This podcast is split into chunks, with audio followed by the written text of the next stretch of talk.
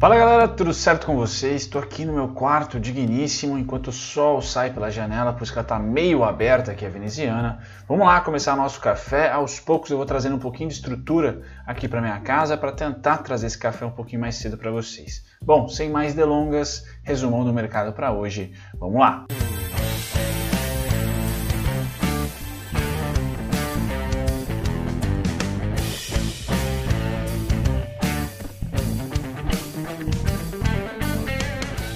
Muito bem, muito bem, muito bem. A telinha que vocês estão enxergando aí é aquela telinha clássica nossa, sempre começando aqui com o fechamento norte-americano, né? Então, para vocês que ficaram de olho no S&P e no Dow Jones ontem, deixa eu trocar para cá a minha telinha. Vamos lá, S&P e Dow Jones. S&P subiu 0,36% ontem, Dow Jones 0,62. Nós tivemos a DAX agora negociando hoje, dia 5, tá? Quarta-feira. 1,04% de alta, Reino Unido 1,06% de alta, Nikkei patinho feio hoje caindo 0,26, ou melhor, caiu 0,26, tá? E a gente termina com Hong Kong que subiu 0,62. Hoje um dia um pouco mais positivo do que ontem, tá? Ontem nós tivemos os fechamentos dos mercados até que bem, tá? Até que numa ponta compradora e o nosso mercado aqui mais chato, né? mais pesado. Tá? Hoje, hoje não, essa semana a gente tem aí o nosso mercado nacional, aqui o doméstico, caindo um pouquinho mais, tá? o que é esperado para o mês de agosto. Tá? Lógico que a gente fica sempre na expectativa aí, ah, de algum noticiário fora dos gráficos, mas por enquanto nada de novo no front, tá galera? Agosto repete maio. É que este ano eu acho que deixou muita gente mal acostumado o nosso maio, né? Por quê?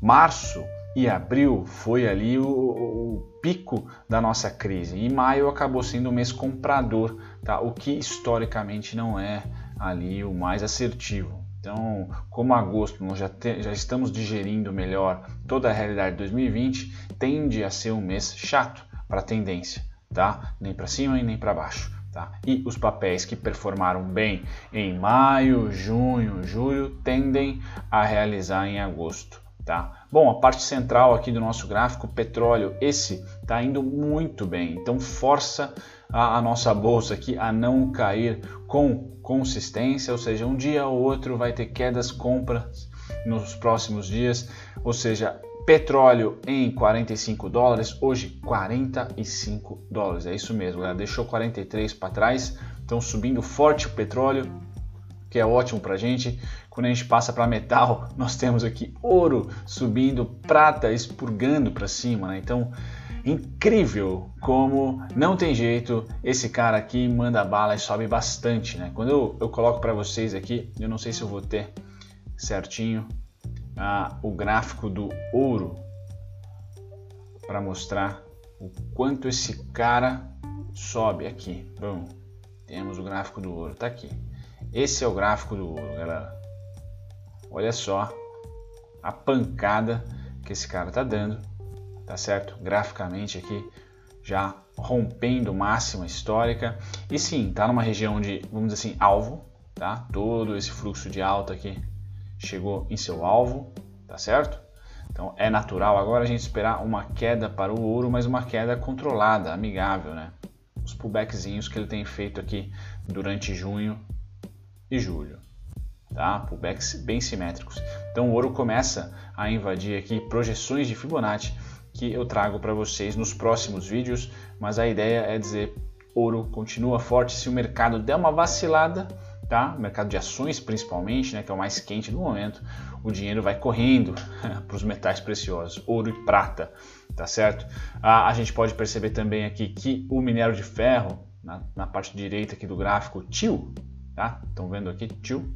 Tá? Esse cara está subindo muito, então ele não tem liquidez diária, eu tenho que ir lá para o gráfico mensal, tá? Olha lá em 115 dólares, tá? Petróleo, minério de ferro subindo, tá? A gente tem aí uma, uma combinação muito interessante para nossa bolsa, sem dúvida nenhuma, tá? Bom, passando dos metais, a gente vem para o agrícola, tudo verdinho na tela para vocês, então aqui Tá? Nós temos café subindo 2,67, algodão subindo é, 0,63, soja 0,20, aproximadamente, trigo 0,30, açúcar 0,47 e milho 0,57. Então, commodities, todas elas subindo aqui de grãos que eu trago para vocês. O destaque único negativo para a gente é quando o trigo sobe, né? Porque dólar lá em cima e trigo também ah, ficando um pouco mais caro. M. Dias Branco que sofre um, um, pouquinho.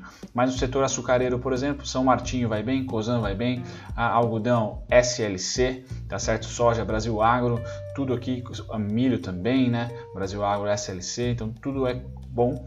Café, eu acho que a Camil também tem um pouco de participação em café. Eu precisaria trazer o arroz aqui também para vocês, saber um pouquinho da Camil. Mas, enfim, o a, setor agrícola forte, commodities em alta. Tá? Passado do agrícolas, grão, tá? vamos tentar achar aqui os, as proteínas animais. Deixa eu tirar aqui para vocês, tentar dar um zoom. Tá? Confesso que eu não estou muito contente ah, em trazer para vocês o café aqui no laptop, porque fica muito pequenininhas fontes, né? Bom, mas eu vou dar um jeito de melhorar a infraestrutura aqui.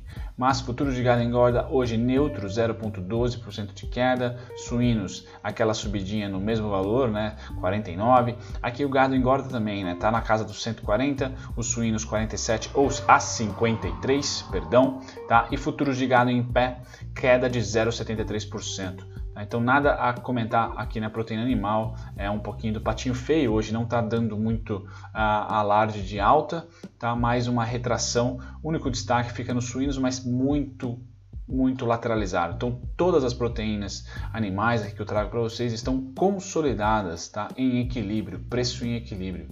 Tá? Pois bem, saindo aqui das commodities agrícolas, a gente vai para os índices futuros. Então você que opera já já às 9 horas aí a nossa BMF, tá tudo subindo hoje. Tá? É um dia de retomada de compras no mundo inteiro. Então DAX sobe 1%, Nikkei 0,47, Dow Jones 0,70, Nasdaq 0,36 e S&P 0,35.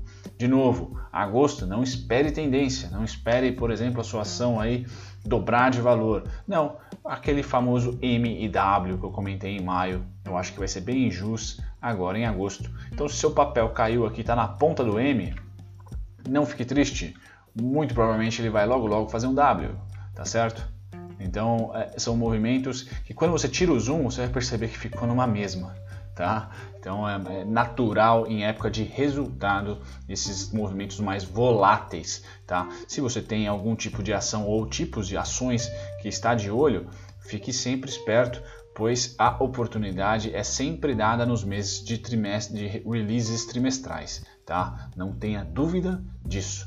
Pois bem, passando agora para os juros, então compra nos juros no novo contrato, tá? Aqui já tem o dia 4 consumado. Então sim, eu trago para vocês esse gráfico consolidado porque é, temos daqui a duas semanas, vamos colocar assim a reunião do Copom, aproximadamente duas semanas. Então alguém está mentindo, ou essa compra forte de novo no novo contrato dos juros, ou é o dólar. Então, dólar bastante compra. Olha aqui o dólar como ficou irrisório o mês de julho, né? Como saldo do mês de julho, ninguém estava nem aí, ninguém não, né? Os gringos não estavam nem aí para dólar. O que aconteceu com o preço? Tã, lateral. De repente virou o contrato, bom, saldo gigantesco de compra. Então, dólar subindo e juros subindo, ah, no longo prazo isso é insustentável. Então, vamos ver quem está mentindo, né? Quem cai primeiro. Tá? Legal o dólar aqui para vocês, eu vou, eu vou trazer. Os meus gráficos estão todos malucos aqui. Eu vou trazer o gráfico dele. Deixa eu ver se eu tenho fácil. Tenho sim. Legal. Aqui está o gráfico do dólar. Então, vocês que acompanham aqui o café, tá? Tem esse gráfico faz tempinho, já que eu publico para vocês o mesmo gráfico, tá? Então, nós temos aqui uma LTA, temos uma LTB, mandracaça, tá? A LTA até que é uma LTA clássica, a LTB é bem mandrake, que eu elimino esse topo aqui. Tá? Tocou lá, está tocando, deve ser uma região de resistência por tempo e também por preço. Né? Essa região amarela aqui é o grande pesadelo para quem quer ver tendência. Aqui, de baixo para cima, resistência, de cima para baixo, suporte, porém entre as duas eu tô fora. Né? Acontece aqui, ó, essa volatilidade bem lateral. Então o dólar enfrenta uma resistência muito forte hoje tá? Uma resistência bem forte hoje ali no 5342. Se escapar, tem uma próxima aqui em 5419. O medo para você que não quer ver o dólar se valorizar é ele sair dessa segunda faixa amarela aqui, ó. Bum, rompeu, rompeu, ferrou. que aí o reteste aqui é suporte e esse cara é questão de tempo para mim para ser eliminado. Tá? Então o triângulo simétrico aqui, ah, creio que seja um triângulo simétrico, tirando esse topo, tá? ele está se aglutinando. Tá? Creio que a volatilidade do dólar, meus amigos, fique por aqui.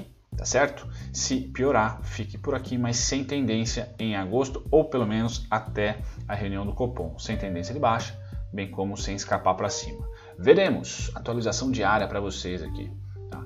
O índice Bovespa, esse é o cara que está sem fluxo da vez. Então, se julho foi um mês sem fluxo para o dólar, me parece que agosto deve ser um mês sem muito fluxo, saldo, intensidade para o índice futuro. A negada está meio que ah, saindo fora desse, desse instrumento financeiro e indo para o juros e para o dólar, voltando para o dólar, né? porque o dólar está igual ao ouro, né? um belo investimento para 2020. Mercado à vista é aquela lameira, né? venda, venda, venda, muita venda sexta-feira, né?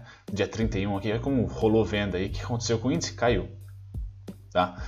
Eu tenho delay aqui, então sexta-feira é, é o último dado que eu tenho do índice à vista, aqui são ações médio e longo prazo, mas terrível, né, galera? Terrível, terrível. Muita venda, não tem ninguém querendo comprar é, médio prazo ou longo prazo do Brasil, pelo menos na, na parte gringa, tá? Pois bem, bolsa, destaque da bolsa, Marco Polo. Então, Marco Polo tem números melhores do que o esperado no segundo tri de 2020. Já foi, ah, o release já foi solto, é divulgado. Então, a linha de receita líquida acima do esperado, que somou o total de 798 milhões, tá? Queda de 30,1% na comparação anual, tá? não na, no mesmo trimestre do ano passado, aumento da margem bruta de 15,4% no segundo tri de 2009 para, para 16,3%. Então aumentou aqui 1% aproximadamente de trimestre a trimestre. Tá? Tem alguns destaques negativos. Quando a gente vê uma headline positiva, dizendo, olha, a margem X foi boa e o lucro diminuiu, algo assim, nós vamos para o papel e a gente pode enxergar que não houve nem para lá e nem para cá. Né? A Marco Polo continua bem lateral, tá? bem lateral mesmo, certo? Uma, uma ação que perdeu timing, tá? depois da queda da nossa crise. Eu tenho dois pontos específicos para Marco Polo e ela fica num limbo danado entre eles. Tá? Então 2,35, 2,32, suportaço, 3,73, 4,51, 4,58, resistência. Tudo que está entre esses dois pontos é lameira, é custo-oportunidade, é ver o preço ficar ali sem direção. Tá? Eu só tenho, vamos dizer assim, os extremos me interessam na Marco Polo. Me parece que quando chega nessa faixa aqui dos 235 tá? e dos 1,55 a 1,82, temos suporte e pressão rápida de compra. Então, o custo-oportunidade acaba ficando baixo porque ah, ela se movimenta rápido, é um suporte, é pechincha.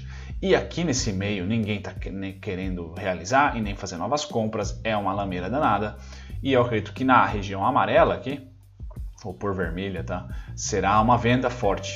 Tá? Então vai ter um custo bom para você vender, operar short aqui, como um alvo comprador. 373, o primeiro deles, 451 e 458. Tá? Nesse meio, realmente você está apostando ah, num, num, ponto onde não, não há muito interesse. Veja que o, o volume vem diminuindo. Tá? O volume vem diminuindo, certo? Então ninguém tem muito interesse aqui na Marco Polo nessa faixa de preço, somente nos extremos aqui de suporte e de resistência. Agora eu passo para vocês o que o inscrito me pediu, né, que é o resumão, né, quais são as, as ações mais negociadas do dia de ontem. Temos a OIBR3 em pole position, sim, Schumacher da bolsa aqui. Deixa eu traçar um pouquinho mais para cá para o meu nome aparecer. Show, tá? Então quem foram as três principais ações mais negociadas de ontem, tá? Oi, Vale 3 e Cogna, tá certo? Essas são as três, depois de Itaú, Via Varejo, Via Varejo perdendo intensidade. Vocês lembram aqui quando eu trazia esse quadro, e agora eu vou voltar a trazer, que a Via Varejo sempre estava em primeiro aqui. É Oi, Via Varejo e IRB. Percebam que IRB não está mais e Via Varejo também não. Tá? Então você começa a perder interesse especulativo no papel. Tá? E se o papel é mais especulativo, por exemplo, a ação é deficitária, a ação ninguém gosta, mas está é, tá na moda, começa a perder volume negociado, não tenha dúvida que o preço cai, tá? É uma, é uma, é uma máxima interessante para você olhar. Então, sempre que você tiver apetite por risco maior, ou seja, apostar em ações que são especulativas, que está na headline, está nos jornais, todo mundo está falando, torça, é, ou melhor, torça não, né? Saiba que quando ela está com volume negociado alto, provavelmente é compra, provavelmente você vai ter ali interesse, você vai ter volatilidade, você vai ter é, aumento ou diminuição, diminuição de preço, mas em tendência, tá certo? E geralmente ações em tendência de alta. Agora, quando essa especulação, quando essa ação especulativa, que não é queridinha do mercado, não tem aquelas margens maravilhosas, ou lucrativa, ou líder, enfim, quando perde, hum, é treta, tá? Então tem que tomar muito cuidado. Cogna ainda performa aqui nas três primeiras, acredito que vai trazer bastante volatilidade ainda a Cogna, tá? O IBR3 tem que ficar de olho, mas por exemplo, Via Varejo, a Cielo e IRB tendem, como estão perdendo volume negociado, tendem a lateralizar, tá?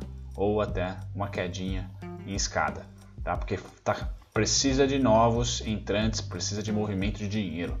Tá? Quando perde a movimentação de volume, aí realmente a ação perde também volatilidade.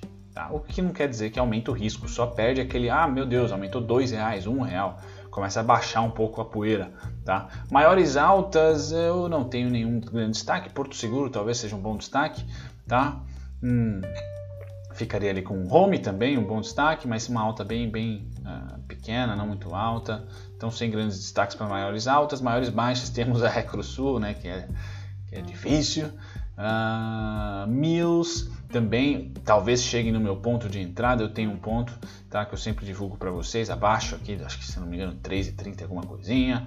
Tá? Mills está por lá, ABCD também, Banco ABC também estou de olho. Tá? Então esses são os destaques de ontem. Quando a gente pula aqui para o fechamento, se você quiser dar um, um pause no vídeo, tá? Tá aqui, ó. Eu vou deixar para vocês esse fechamento da Blue Star, bem devagarzinho. Show, tá? E a gente termina com o calendário para hoje e o Bill Gates aqui no fundo. Não, o Bill Gates já saiu. O calendário hoje é importante às 11 horas. Tem estoque de petróleo às 11, tá, galera? Você que opera aí as petroleiras da bolsa, fique esperto às 11, tá? E às 18 temos a taxa, temos a decisão da taxa de juros Selic. Ah, é hoje, olha eu aqui afundando vocês, hein? Ah, esquecendo de falar. Então hoje vai sair a nossa reuniãozinha. Muita atenção no dia de hoje. Então, em relação, por isso que tá um movimento absurdo. Então, ó, falta minha aqui, galera. Tô voado por causa do, do AP lá.